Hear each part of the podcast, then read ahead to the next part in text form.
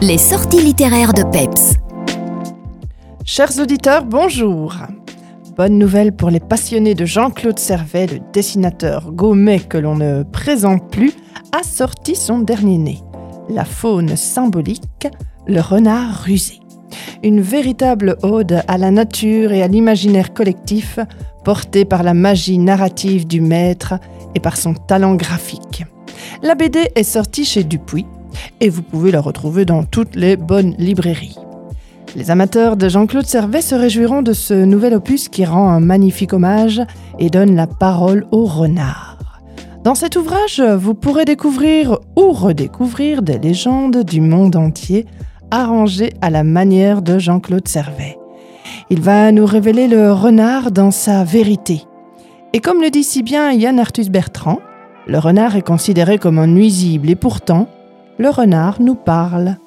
Il te parle. Lui, il est prêt à la réconciliation.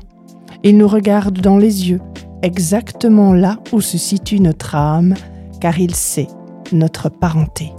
Il nous rappelle une chose simple et universelle, nous faisons tous partie de la même communauté et nous lui devons un immense respect. Je suis certaine qu'après la lecture de ce magnifique album, vous ne regarderez plus le renard de la même manière. Les histoires sont toutes plus passionnantes les unes que les autres.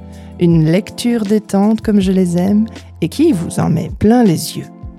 D'autres animaux sauvages proches de l'homme suivront le cerf, le corbeau, le loup, le lièvre, la chouette, le chat ou encore l'ours.